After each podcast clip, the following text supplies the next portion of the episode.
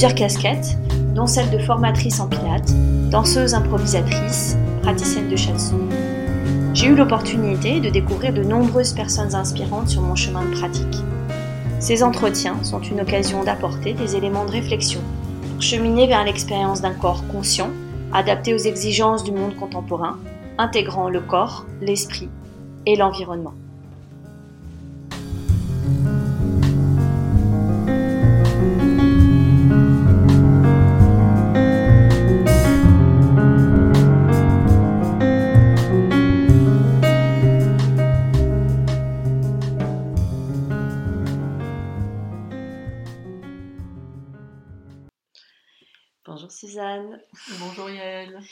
Alors, je suis très heureuse d'enregistrer ce premier épisode du podcast avec toi.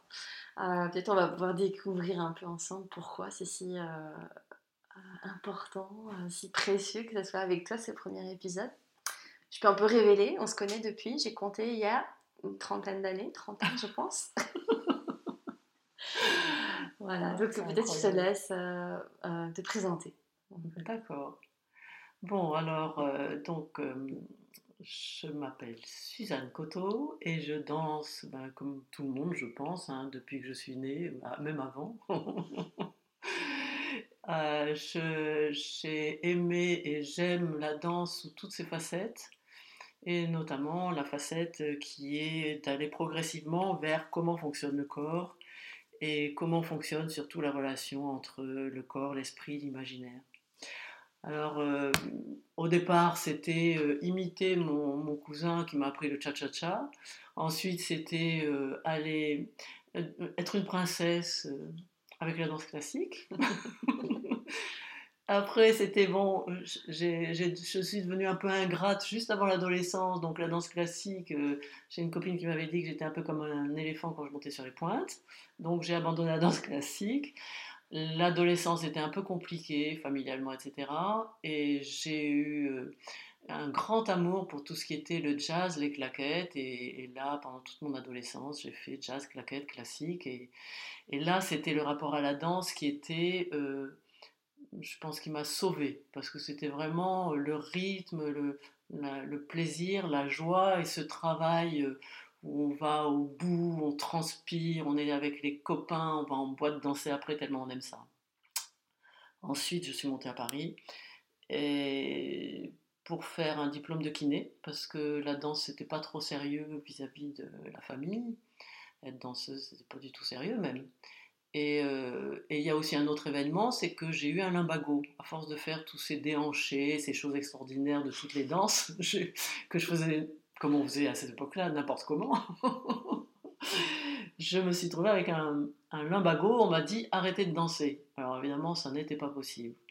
Donc il y avait euh, les études de kiné, le fait d'arrêter de danser, et à cette époque-là, commençait tout ce qui était euh, euh, l'antigymnastique de Thérèse Berthera, il y avait euh, les chaînes musculaires avec... euh, Geneviève, euh, Ah, même avant, c'était... Mézières. hein. Mézières, voilà. Mézières, qui était pas du tout bien vue à l'époque, surtout par les kinés. Il y avait, euh, et puis, euh, commençait aussi euh, à être connu le Feldenkrais, Pilate, on ne connaissait pas trop, ça, même si c'était un tout petit peu. C'était quoi C'était les années 80, ça Euh, là, c'est non, Ouais. c'était 74, 73, 75. Bref, euh, donc c'était très intéressant et je me suis tournée petit à petit vers la danse contemporaine parce que ça n'était pas aussi euh, contraignant et surtout on a eu un, on, a, on développe le rapport au sol qui est autre chose que uniquement dans les techniques précédentes. On allait au sol euh, et puis tout un, un univers imaginaire aussi qui était développé avec des techniques et improvisation. Et ensuite, au fur et à mesure, j'ai découvert la danse contact improvisation. Et là, ça a été un basculement majeur parce que, en fait, euh, les improvisations n'étaient plus quelque chose qui était basé sur un imaginaire créatif euh, euh, abstrait qu'on faisait passer dans le corps, mais plutôt aller vraiment dans la vie physique du corps, dans ses appuis, dans ses équilibres, déséquilibres, et, de là passer dans quelque chose de très pragmatique, de relation avec l'autre, et euh, qui allait de, la plus grande acrobatie au relâchement le plus profond. Donc cette élasticité dans, l'action et surtout aussi dans, les réflexes de communication avec l'autre, avec le mouvement direct de l'autre. Et donc il y a plein de choses qui sont dites sur la danse contact. Euh, maintenant, euh, il y a beaucoup de choses qui vont vers ce qui est tout très doudou, on se fait du bien, on se fait du bien. Enfin bon, il y a plein de manières d'en faire. Mais moi, ce que j'ai découvert surtout, c'était une capacité d'exploration et d'envie d'explorer ce que c'est quand on commence à perdre son équilibre. Mmh. Voilà, parce qu'en fait, c'est ça qui est fondamental. Je passe par-delà mon équilibre et comment je me rattrape et comment on danse cet équilibre-déséquilibre à, à, deux. Et au fur et à mesure de tout ce travail-là, euh, il y a surtout euh, des explorations qui sont proposées à viser de continuer à être des explorateurs et non pas à viser d'être dans une technique qu'on va qu'on apprend et qu'on va euh, redonner comme ça. C'est mmh. vraiment être des improvisateurs. Tu touches à plein de, plein de sujets que je voulais aborder. Alors, juste pour finir sur ton parcours, tu es ostéopathe aussi alors, euh, évidemment, m'ont toujours poursuivi ces histoires de mon propre corps, comment m'arranger, etc. Donc, j'ai un copain qui était venu au, cours, au stage de, de danse contact et qui m'a dit, avec qui j'avais fait kiné, qui m'a dit tu devrais voir un peu, j'ai des cassettes, parce qu'à l'époque c'était des cassettes audio, de mes cours d'ostéo et parce que je trouve que ça va avec ce que vous faites. Et du coup euh, effectivement j'ai fait, euh, j'ai étudié l'ostéopathie, j'ai fait association pour la communication du concept énergétique, une école où il y avait aussi acupuncture et homéopathie, j'ai fait les trois et c'est ostéopathie que j'ai que j'ai pratiqué parce que je suis quelqu'un de, de, matière et, et, manuel. Manuel dans le sens euh, poterie, quoi, glaise, euh, plus que énergétique, un concept magnifique. Enfin, j'ai trouvé ça magnifique, l'énergétique chinoise, bien sûr. L'homéopathie, c'était plus compliqué parce qu'il faut avoir une mémoire de dingue.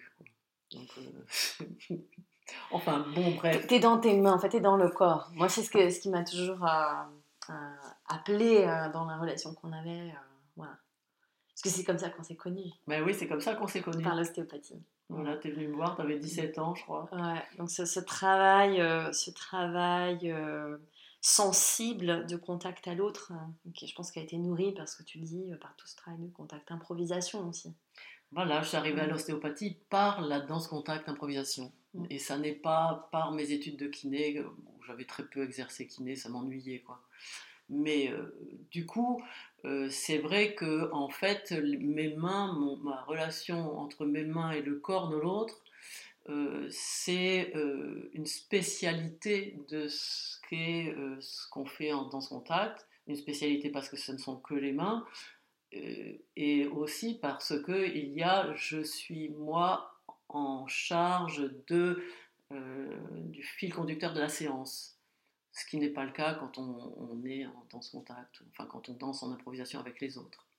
Et je voulais rajouter aussi euh, que euh, là, à partir d'il y a à peu près 20, ans, 25 ans, le fait d'avoir travaillé matière avec matière, avec l'autre, enfin, des, choses vraiment concrètes de, de, pression, de sensation du corps, avec le, cette, ces reliefs de l'autre, les siens, euh, ça a été possible après de m'éloigner de l'autre. Et j'ai eu envie d'ailleurs de m'éloigner de, de, ce que, en, s'éloignant physiquement, euh, ce qui était très intéressant, c'est que du fait d'avoir été très très proche et très mal axé, la vision, que ce soit par le regard ou par, par la perception de l'autre, euh, est extrêmement à une espèce de qualité de justesse euh, qu'il n'y a pas quand on n'a pas fait ces choses de corps à corps, et, notamment par exemple en Qigong ou en, en Tai Chi que j'ai pratiqué, euh, euh, d'être passé par la matière-matière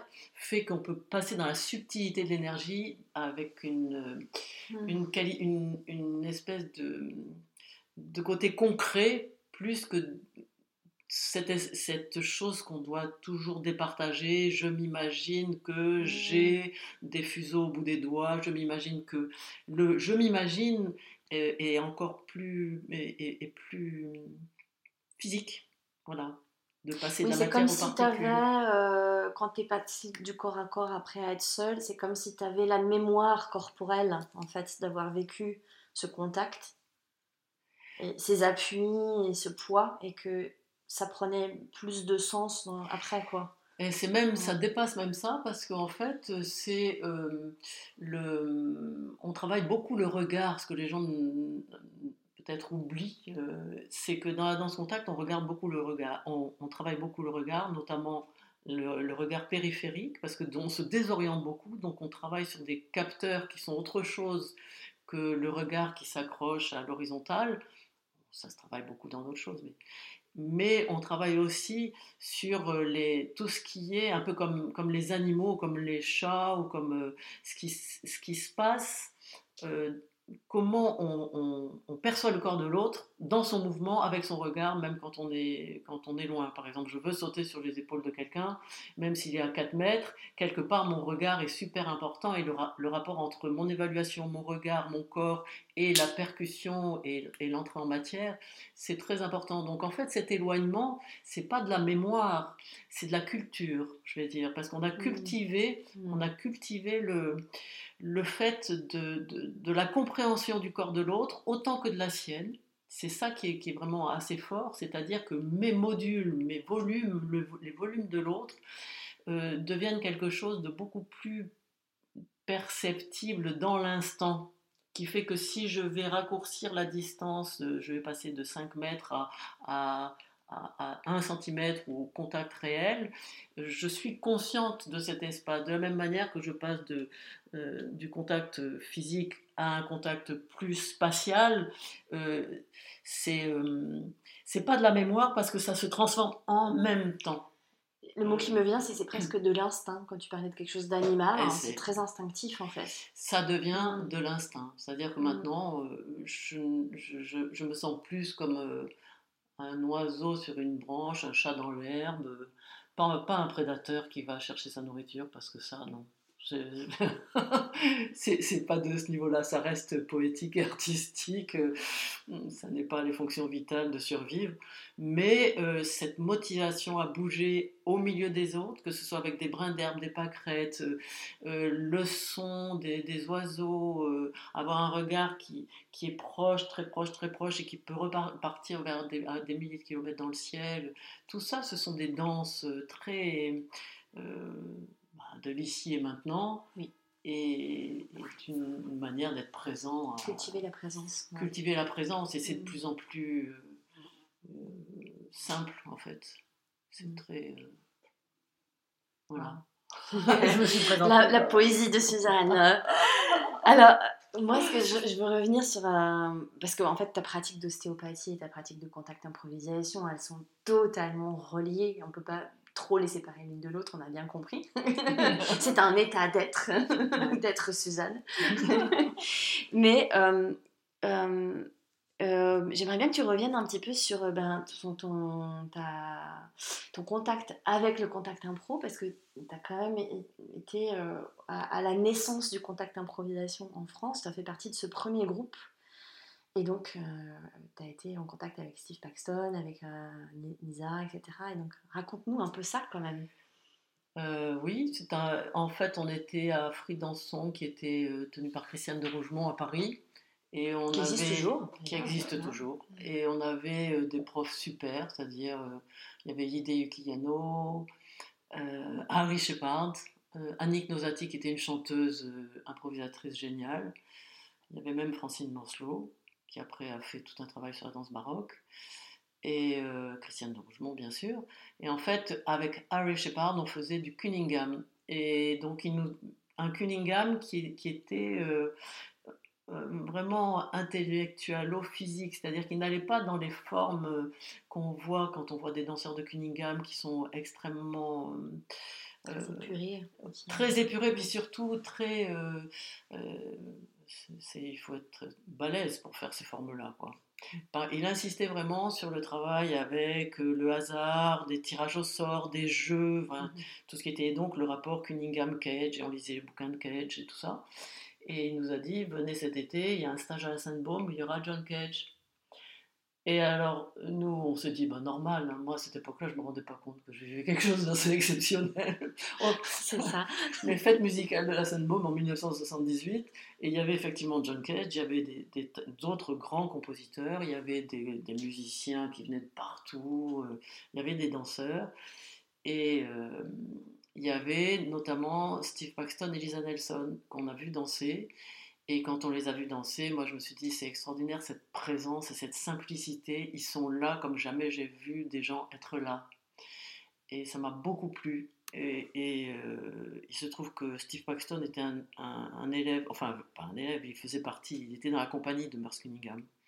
Mais bon, ils étaient donc stage de danse contact improvisation et en même temps John Cage, atelier avec John Cage. Et avec John Cage, c'est vrai que j'ai synthétisé un peu ça. C'est ce qui m'a le plus marqué aussi, c'est qu'il avait pris une baguette de bois et euh, il avait passé la baguette de bois sur les ailettes d'un radiateur. Ça faisait ding ding ding ding ding ding ding ding ding ding ding Et il nous parlait de, du fait d'être à ce qu'on fait. Il nous a passé la baguette, on était peut-être 40, hein, et on voyait à quel point il n'y a aucun des 40 qui l'ont fait aussi simplement que ce qu'il faisait. Et ça, moi, je dis, je veux ça. je dis, ça va être long, mais je veux ça. Steve et Lisa, ça va être long, mais je veux ça. C'est-à-dire être là, être devant les autres, donc quand même quelque chose de, euh, d'artiste qui se, qui se, propose, oui, qui se propose à la lecture des, spectateurs, et, et d'être en même temps à soi-même avec une intégrité et une espèce de, de choses que j'ai trouvé très frais, quoi. Euh, c'était vraiment euh, une révélation pour nous tous qui étions là, enfin pas, tous, puisque en fait c'est avec Mark Tompkins euh, et puis euh, Didier Silol, Edith Véron, Martine Mufajoli, etc. Quelques-uns, on se retrouvés à Paris en disant mais on a fait 15 jours de danse contact, on a eu ces expériences aussi parce qu'on a participé à une performance avec John Cage. Et donc, on veut continuer là-dedans et on a, on a loué une salle, on a commencé à essayer de regrouper un peu nos mémoires et puis on les a fait venir et, et puis on a fait des ateliers, on a commencé à enseigner pour dire aux autres, ben voilà, on ne sait pas trop ce qu'on enseigne encore, mais nous ça nous plaît. Et quand, quand on leur disait de venir juste se rouler par terre avec nous, d'essayer des, acrobaties, ils nous disaient mais, mais qu'est-ce qu'on fait quoi? Donc on a commencé à enseigner, à les faire venir beaucoup aussi. On a fait venir des tas de eux, Steve Paxton, Lisa Nelson, Nancy Stark-Smith, euh, des Américains, des Anglais, Canadiens, tout ça. Et on a aussi organisé les premières rencontres à la Sainte-Baume, à nouveau, en 82, première rencontre européenne. Et puis après, il y a eu des rencontres qui se sont faites où euh, Nancy Stark-Smith et Amsterdam ont pris le relais. Et ça a fait des rencontres européennes. Euh, voilà, tout ça. Et puis maintenant, c'est un mouvement énorme oui, ça s'est beaucoup développé le ah contact partout en Europe, euh, pas que. Bah, dans, le monde entier, dans le monde entier, c'est énorme. et en même temps, puisqu'on est sur le somatique, etc., et en même temps, c'est là où il y avait les premières informations sur le Body Mind Centering, sur Bonnie Brandbridge Cohen. Notamment, c'était. Oui, en fait, c'est toute une même mouvance, c'est tout contemporain, quoi. il y a eu des recherches. Euh, Lisa Nelson, elle faisait de la vidéo beaucoup, elle, fait, c'est une vidéaste, et donc elle filmait euh, Bonnie Cohen euh, dans, avec tout son travail avec les enfants, etc. Et donc on a eu les, aussi tous ces prémices-là, et ça c'est et tout ça, ça s'est énormément étendu. et donc tout ça a nourri euh, toutes tes pratiques en fait manuelles et, poétiques et artistiques. Et... en même temps, comme euh, j'avais pas un rond, en fait, ça m'a fait développer aussi avec trois, trois idées par-ci, quatre idées par-là, etc.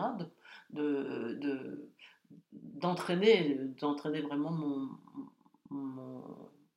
ma gymnastique exploratrice, on va dire. Alors ça tombe très très bien parce que le sous-titre du podcast c'est euh, Corporalité, les exploratrices du mouvement. Touriste, euh, bah oui, oui.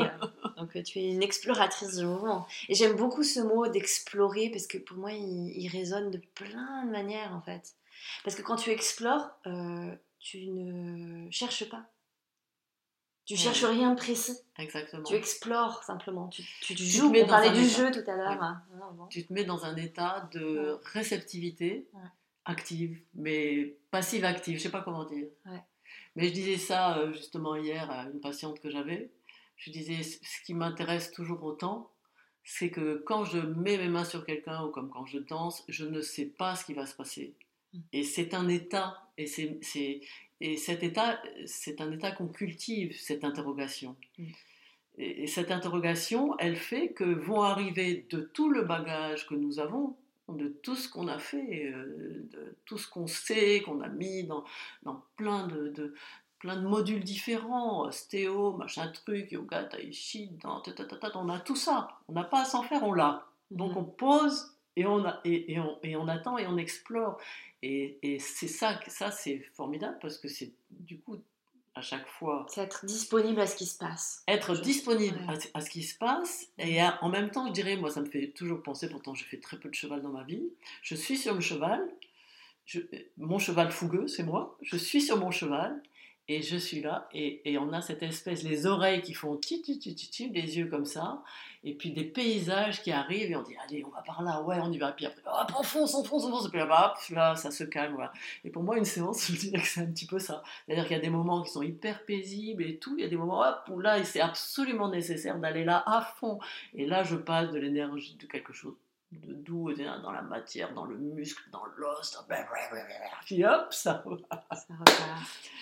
Ouais, moi quand j'ai appris le shiatsu, on disait c'est un peu prendre la vague. Tu mets la main sur quelqu'un et comme un surfeur, t'attends la vague. Et quand la vague arrive, tu pars avec elle. Oui. c'est un peu cette image-là aussi, ouais. Voilà, c'est cette image-là. Et, et, et, en même temps, euh, par exemple, quand tu dis la vague, et parce que je vois par rapport à la fascia, euh, mmh. parce que fasciathérapie, euh, j'ai toujours été étonnée parce qu'en ostéo, ce qu'on apprend, c'est essentiellement aussi des fascias, mais après, il y a eu tellement de techniques qui se sont. Oui, bah en des fait, il y a des gens comme Seal, ils ont été très novateurs, en fait, tout, tout, était déjà là. Oui.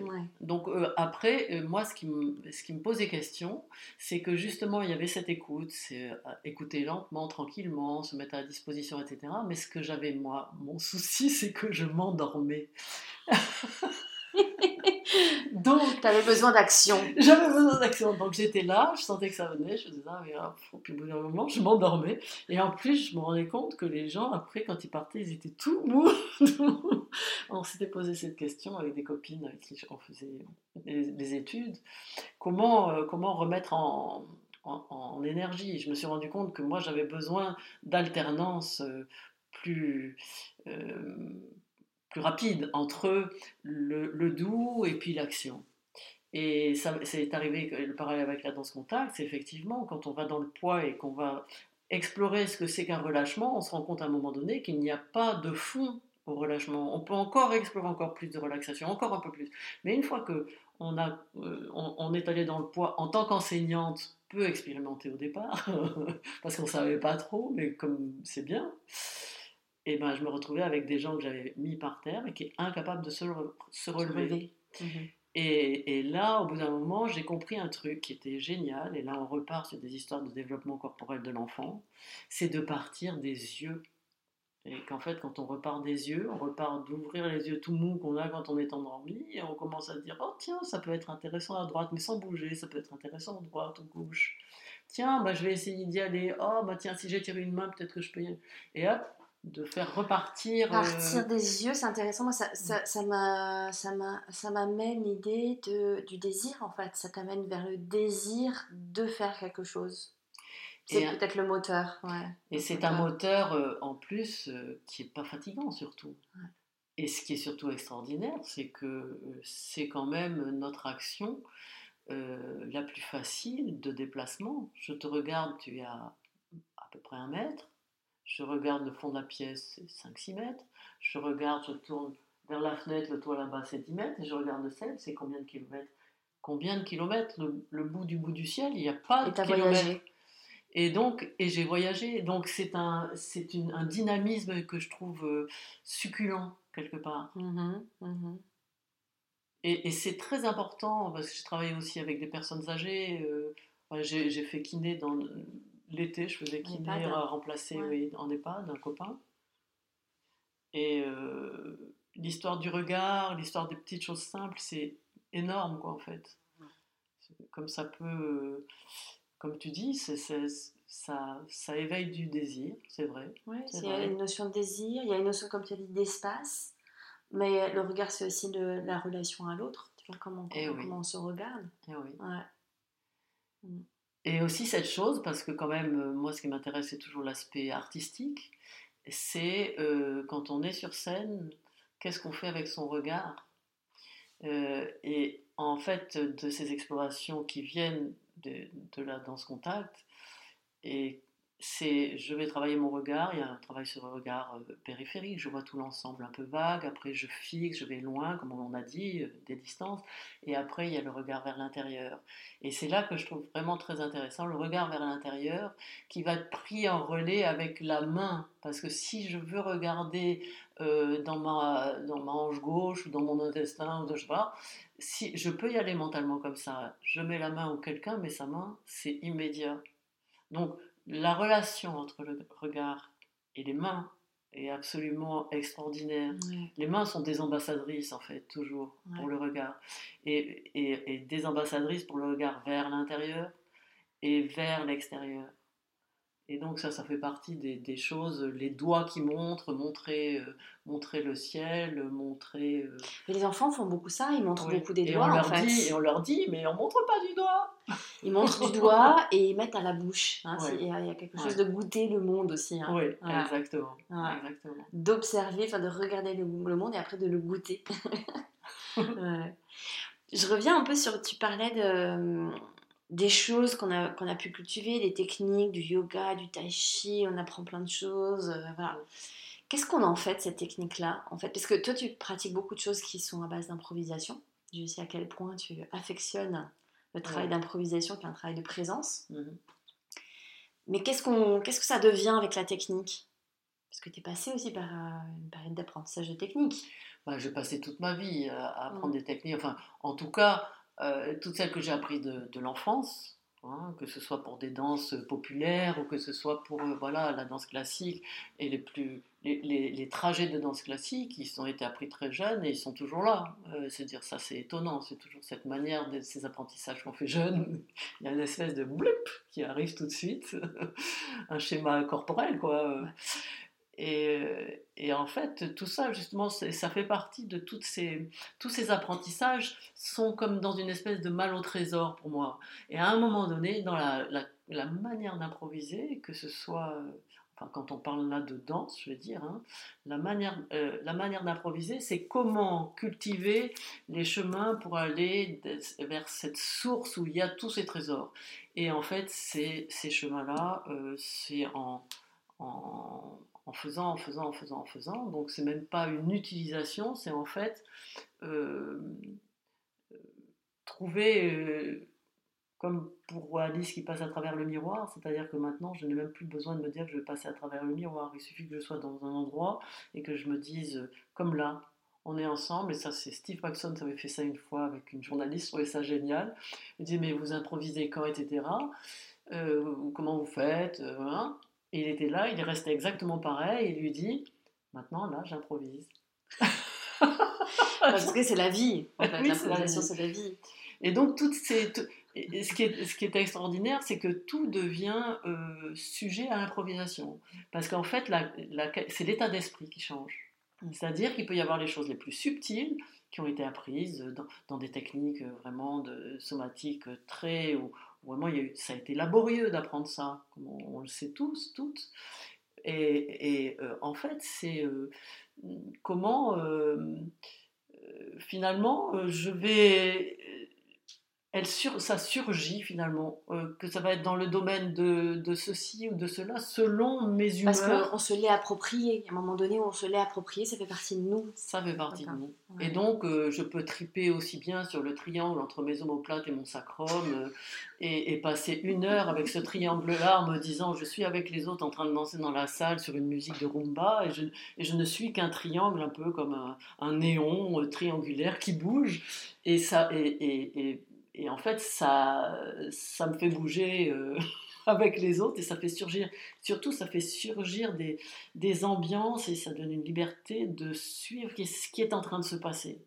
Les émissions de, de des informations des autres, si je suis toute seule, euh, ben je, je dire ça,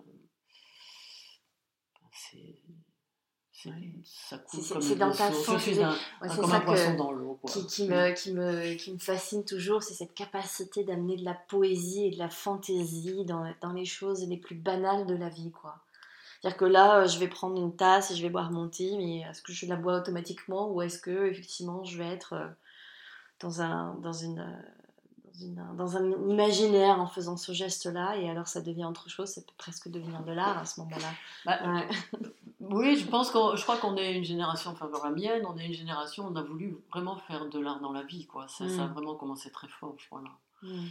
Euh, plein de tendances comme ça. Parce que parce qu'en fait, euh, est-ce que c'est plus la réalité euh, quand je prends ma tasse et que je vais commencer à être dans un état je sais pas quoi, est-ce que ça, c'est pas la vraie réalité que la réalité, je dis, oh, je suis pressé, il faut que je boive ma tasse et que je pars. Quelle est la réalité? En fait, moi, je pense que la réalité. Elle peut être les deux, elle peut... ça dépend où tu te situes. Bah, oui, il y, en, il y, en a plein. mais, mais par contre, ce que je trouve absolument génial et où, où je trouve que c'est un cadeau formidable de ce genre de, de travail, d'avoir eu des gens comme ça qui ont, qui ont dit mais oui on peut explorer puis on peut hein. c'est qu'on met en marche un petit moteur et que ce petit moteur il va en se déployant et qu'il ne faut pas oublier moi j'ai 70 ans depuis cette année et que le corps ne va ne se déploie plus de la même manière mais par contre ce chemin-là continue à se déployer et, et pour moi s'il n'y avait pas ça je ne sais pas comment les gens font pour vivre sans et pour, pour vieillir sans cette euh, cette capacité-là qui est euh, qui ne peut être que tellement, Alors moi, ce qui me vient, c'est la curiosité, parce que en fait, euh, bon, ça fait un, donc un, certain temps qu'on se connaît, et notamment, tu as été pendant une période quand j'étais au, studio sur Paris, et, tu as été étudiante. Donc c'est ça, moi je trouve ça incroyable. Euh, ben, enfin, en même temps, ça me paraît logique. Moi, ça me, ça me, ça me je trouve ça chouette. J'ai envie de, vieillir aussi comme ça, tu vois, de me dire d'être éternellement étudiante en train d'apprendre de nouvelles choses et de, se remettre dans cette position euh, d'apprenti. Euh, et d'apprendre avec des plus jeunes et d'apprendre avec toutes sortes de personnes, toutes sortes de choses. Puisque quand on était studio, tu as fait un peu de gyrotonique quand tu es là. Tu avais fait quelques modules de pilates, d'ailleurs, de formation, euh, parce que tu étais curieuse. Euh. Ah et, et, voilà, je trouve cette capacité aussi à, à, rester euh, ouverte et curieuse bah, tout ce qui se passe. Bah, c'est assez simple, c'est-à-dire qu'on a, je veux dire, les autres, c'est quand même formidable de voir le monde à travers les yeux des autres. c'est quand même, parce qu'on est, on est quand même à travers ses propres yeux, même si, euh, même si c'est intéressant, même si on mm. cultive des tas de choses. Et je pense que d'ailleurs, je suis devenue de plus en plus euh, euh, ouverte aux autres avec l'âge. Je l'étais d'une autre manière quand j'étais jeune, bien sûr, mais plus chahutée, parce que les relations sont plus compliquées quand on est jeune, c'est plus passionnel, etc. Mais je trouve ça formidable de voir par le point de vue de l'autre, parce que le point, le point de vue des autres, ça amène toujours quelque chose qu'on ne peut pas avoir soi. Donc ça donne des éléments d'interrogation, ne serait-ce que par euh, la découverte, et puis de se dire, ah oui, là, dans ce truc-là, j'ai trouvé ça, ça, ça, mais il me manque ça. Donc, euh, hop, euh, ça, ça, propose... Et là, maintenant, moi, ce qui m'intéresse, c'est tout ce qui est la mécanique quantique, et, et ce qui m'intéresse, c'est ça et ça rejoint ce que ta question sur euh, être en apprentissage, c'est-à-dire être en, non-connaissance. Et pour moi, ne pas connaître ou avoir une information qui m'est donnée par euh, des, mathématiciens ou des physiciens, qui sont des informations sur l'espace-temps, sur des choses, sur des choses assez euh, qu'on ne comprend pas. Ne pas comprendre, pour moi, c'est formidable. Parce que ça me met dans un état où je suis là et je me dis, oh purée. Et pourtant, je pressens quand ils disent, euh, il y a quatre espaces-temps, mais c'est des espaces-temps, c'est pas que l'espace. Puis pendant une heure, et je réécoute cinq, six fois cette heure de discussion entre des gens en disant, ah oui, là, je commence un petit peu, ah non, mais pas du tout. Et ça, je trouve ça, mais génial. Ça rejoint un peu une question que je voulais te poser. Est-ce que tu as des choses qui, qui sont un peu, euh, comment on dit, euh, euh, qui sont un peu tes, tes, tes, obsessions. Moi, il y a des fois que je fonctionne par obsession euh, à certaines périodes sur, sur euh, la recherche du corps. C'est quoi ton truc en ce moment? En ce moment, mon obsession, c'est mon tendon d'Achille gauche. D'accord. je, je, je, suis interrogative, c'est un tendon d'Achille qui, qui est enflammé. Et donc, c'est mon tendon d'Achille, c'est mon, mon, talon d'Achille. La fragilité. Et, et, là, et là, je me dis, oui, c'est cette chaîne musculaire postérieure, c'est l'installation de mon atlas euh, sous mon occiput, mais ça serait pas l'axi. Euh, et je me dis, oui, mais ça, c'est peut-être parce que je suis comme Obélix, on m'a tenu par un talon quand on m'a trempé dans la marmite. Donc c'est ce talon qui me fait mal, comme Achille, j'en sais rien. Bref, à tous les niveaux, que ce soit quand tu me parles de ton expérience de, de Rebirth, j'en entends parler depuis très très longtemps de tout ça, je me dis, ah bon, peut-être que... Voilà. Ben, bref, ça excite ma curiosité de me dire, mais pourquoi ça résiste autant, ce tendon Il y a des zones corporelles, voilà, comme ça, qui s'expriment quelquefois un peu fortement. Voilà, oui, voilà. Qu'est-ce qu'elles nous euh, disent? C'est ça, et puis... Euh, et puis là-dedans aussi, ce qui m'intéresse dans ce sujet-là, euh, de, on va dire de souffrance, hein, de trucs pas agréables, ce qui m'intéresse aussi, qui m'a toujours intéressé, c'est de cultiver euh, cette relation à, à la santé, à la confiance dans, dans mon corps, à cette manière de, de savoir que mon corps c'est mieux que moi, que ma conscience. Et que donc que ma conscience doit se mettre au service de cette, euh, de cette intelligence du corps et une certaine manière de questionner fait affleurer des réponses, alors que le questionnement intellectuel et de savoir est nécessaire, mais euh, au bout du bout, on sent que l'espèce de déclic qui vient de ce rapport de remettre son, son mental, son, esprit euh, au service de, comment dire, de se mettre sous la domination de la vitalité physique.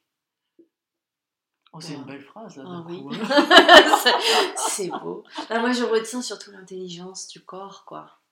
Hein, quelquefois, on, on veut tellement contrôler, organiser, et, non, et, euh, et c'est pas dans ce sens-là ça se passe, en fait. Ah non, on descend de notre piédestal mental, hein, Ouais. c'est- sûr. Mais euh, je veux dire, les deux sont nécessaires. Euh, et quand j'écoute euh, justement ces scientifiques, mathématiciens, etc., entre la, la raison et, et l'exploration et les questionnements, euh, les intuitions, les deux doivent aller ensemble. Parce que sans les intuitions, il n'y a pas de découverte. C'est un ping-pong, en fait, la- oui, constant. c'est un ping-pong constant. Ouais. Euh, et c'est et c'est d'autant plus euh, je veux dire c'est c'est vrai que par période on pourrait dire il faudrait que je lâche ma manière de trop penser parce que c'est un obstacle à ma vie physique ou des fois c'est l'inverse voilà. mais en même temps euh, en fait c'est vraiment un- oui, et je dirais même que c'est une seule et même chose, puisque maintenant on voit bien avec les neurosciences, etc., le côté matériel de la pensée, enfin, pas de la pensée vraiment, mais enfin, de plein de choses qui sont, voilà, c'est une seule et même chose, quoi, qui est vue avec des polarités différentes. Mm, La notion de polarité, ouais. C'est quelque chose qu'on entend beaucoup euh, dans certains milieux maintenant, plutôt la notion de polarité. Ouais. Oui, il y a quelque chose qui m'avait bien plu quand j'avais, euh, quand étudié euh, aussi l'énergétique chinoise, c'est que euh, il y a cette chose que le- la matière part du simple, du, donc, et après du double, et puis après la multiplication des cellules pour en faire un être humain jusqu'à la dispersion totale à la mort, et l'énergie part du multiple. L'enfant, il sait pas trop où il est, il est tout ce qu'il voit, il est là, là, là, et au fur et à mesure de la vie, on arrive à l'unité ils disent énergétique, moi je dirais euh, peut-être spirituel, enfin je sais pas, tout ce qui n'est pas notre matière. Et, et c'est ça qu'il faut pas louper, quoi. Parce qu'effectivement, c'est euh, cette relation permanente entre matière et énergie, quoi, matière et polarité, pour venir euh, dans ce que tu disais, ces polarités qu'il y a. Mm. Bon, c'est passionnant tout ça. Ouais. Et du coup, euh, ce qui me vient aussi, c'est que c- cette, euh, cette polarité que tu dis entre matière et énergie, ben, en fait, les pratiques que tu, que, que, que tu fais ou je fais, voilà, toutes ces pratiques somatiques, ces pratiques de danse, ces pratiques d'exploration, elles sont, elles sont vraiment un terreau euh, hyper fertile pour aller euh, visiter ça. Cette, cette, relation entre le, le, corps et la matière et l'énergie. Oui, quoi. oui. Et ce qui est intéressant, je trouve, c'est que le, euh, le, le, domaine, je veux dire, quand ça bascule dans la poésie, dans l'artistique, parce que quand on, la bascule dans l'artistique, c'est en fait une espèce de liberté accrue de, mm. de, de, son potentiel de vie. Parce que euh, c'est une liberté accrue. Euh, et, ce qui est intéressant avec la danse et avec le fait d'être avec d'autres, c'est que euh, le, le, le, plein potentiel de chacun doit faire à, et au, parmi le plein potentiel des autres et au point de vue, je dirais, démocratique, ce qui est, ce qui est beau, c'est que ça n'est pas par réduction qu'on va se mettre ensemble en étant poli, en laissant la place de, du solo de machin parce que c'est le moment du solo de son solo, etc. Non, c'est en étant vraiment tous dans des fluctuations entre indépendance, euh, euh, centrage, mes aventures à moi, nos aventures qui sont là, et, et, et donc c'est un, jeu constant de, création euh, d'une pièce, euh, d'une pièce chorégraphique improvisée. Enfin, c'est, je dirais, c'est, le Graal, quoi. Comment être soi-même complètement au milieu des autres avec toutes ces fantaisies, ces, ces délires, ces difficultés, ces machins, mais comment on les vit et on les pose et on les propose aussi au spectateur. Pour moi, ça c'est vraiment le plus, la, démarche artistique est complètement euh, en mélangée avec euh, tous ces apprentissages euh, somatiques. et ça, ça, ça, va ensemble. On dit bien l'art de guérir, on dit pas. voilà, c'est mmh. un art de la relation. Quoi. Mmh. Donc la vie, elle peut être, euh, elle peut être tout ça, quoi. En fait, on peut vivre de façon artistique presque tout le temps. Oui, oui, c'était un grand. Euh, moi, je sais que c'était une utopie en fait. Et je me disais tout ce qu'on vit in vitro dans la salle, une salle qui peut être bien sûr magnifiée quand on danse dehors, évidemment, quand on est dehors, quand on est dans l'eau, etc. Euh, le in vitro, j'appelle ça in vitro parce que c'est des moments privilégiés de, où on va cerner l'endroit, les gens avec qui on est, etc., par rapport au in vivo qui, qui est la société, le métro, ou, les, les, choses plus ou moins accueillantes ou agressives. Euh, je, je, je, pense que c'est notre devoir d'humain. On n'y mmh. arrivera pas autrement. Est-ce qu'on y arrivera? Est-ce qu'on a le temps? Ça, c'est une question parce que je trouve qu'on est quand même très peu nombreux. Mais bon, c'est pas. On est en train de semer là, Suzanne. C'est un peu l'objectif L'objectif, c'est ça, c'est de partager cette beauté. Parce que quand on a ces conversations, ça nous arrive de temps en temps. Ah. euh, eh bien, ça, moi, ça me met en joie en fait. Tu vois, ça me met en, en, amour avec notre humanité, quoi. Je veux dire, mais oui, mais en fait, on peut vivre ces choses qui sont belles, qui sont magnifiques mmh aussi. Mmh et, dans la relation à soi, dans la relation aux autres. Donc ouais, l'idée de, de, cette rencontre là qu'on a aujourd'hui, ah c'est aussi c'est de partager cet enthousiasme euh, mmh aux autres.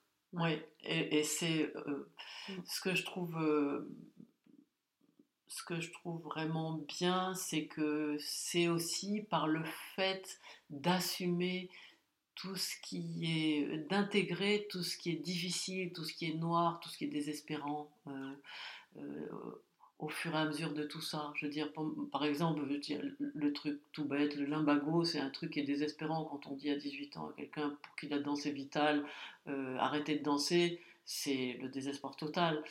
Ça, c'est bon, c'est des, espoirs là, mais il y a des épreuves dans la vie, il y a des tas de choses, et, aussi la manière de partager ces, moments euh, de danse avec les autres ou de, soins, etc. C'est donner, essayer d'amplifier euh, toutes ces belles choses pour qu'elles euh, parce qu'elles viennent d'une connaissance aussi de toutes les choses difficiles, quoi. Et ça n'est pas euh, juste je m'assois et je mets mon petit mouchoir sur toutes les, choses difficiles pour vivre les choses bien. Sinon, je sais que, ce, qui est, dur, ce qui est cruel, etc., ça fait partie de, de, aussi ce déploiement. Disons que à un moment donné, je me suis rendu compte que je pouvais, euh, qu'il y avait un stade qui était passé, quand je me suis dit, je peux voir, là j'étais en train, je voyais le bord de Seine, c'était très joli, la Seine, etc. Et, après, il y avait hop, un truc avec des poubelles, des usines et tout. Et je me disais, mais quand je suis, quand je vois des choses moches, etc., je, sais garder en moi la beauté du paysage de la Seine. Et quand je vois la Seine, je sais garder en moi aussi qu'il y a des choses moches. Et c'est ces polarités comme ça euh, dont on parlait. de ne pas évacuer, en fait, de ne pas faire semblant qu'il n'y a que du beau dans la vie. Parce qu'autrement, autrement, c'est comme un poireau qu'on essaye de faire pousser en tirant par les cheveux. Quoi. on le déracine. Ah ouais, ouais, ouais. C'est la phrase philosophique du jour. Superbe. Bah, Peut-être on peut finaliser avec cette superbe phrase. Hein. Moi, je trouve ça fantastique. euh, c'est toujours passionnant, on peut toujours rester des heures à parler ensemble. Et, euh, et après, à, tu voulais partager quelque chose Oui, oui, parce que comme je parlais des. Cette, je vais dire cette phrase qui a été dite par Étienne Klein à propos de, de ce qui est de ses, ses, découvertes, machin truc. C'est la masse d'un corps doit davantage à la danse frénétique des particules qu'il contient qu'aux masses propres de celle-ci à méditer maintenant. Ça, c'est le côté sérieux. c'est le petit koan. Voilà, vous pouvez remettre en replay. Ok, mais je j'écrirai cette phrase en, dessous du podcast. Je mettrai aussi euh, bah, tes liens. Et puis, euh, peut-être, euh, on peut partager aussi le film qui a été fait sur sur votre... La discussion sur les 40 ans de la danse contact en France. Exactement. Hein, je mettrai le lien aussi de, de, cette vidéo qui est, voilà, mhm. si vous êtes intéressé pour savoir un peu plus sur la, contact, contact improvisation, bah, J'ai une lecture démonstration aussi euh, de, faite en février l'année dernière. Au CND Non, au théâtre euh, à Vernon, là. Ah. Avec, euh, Très bien. Voilà. Eh bien, on va, on va partager tout ça. Merci beaucoup, super. Suzanne. Merci beaucoup, Yael.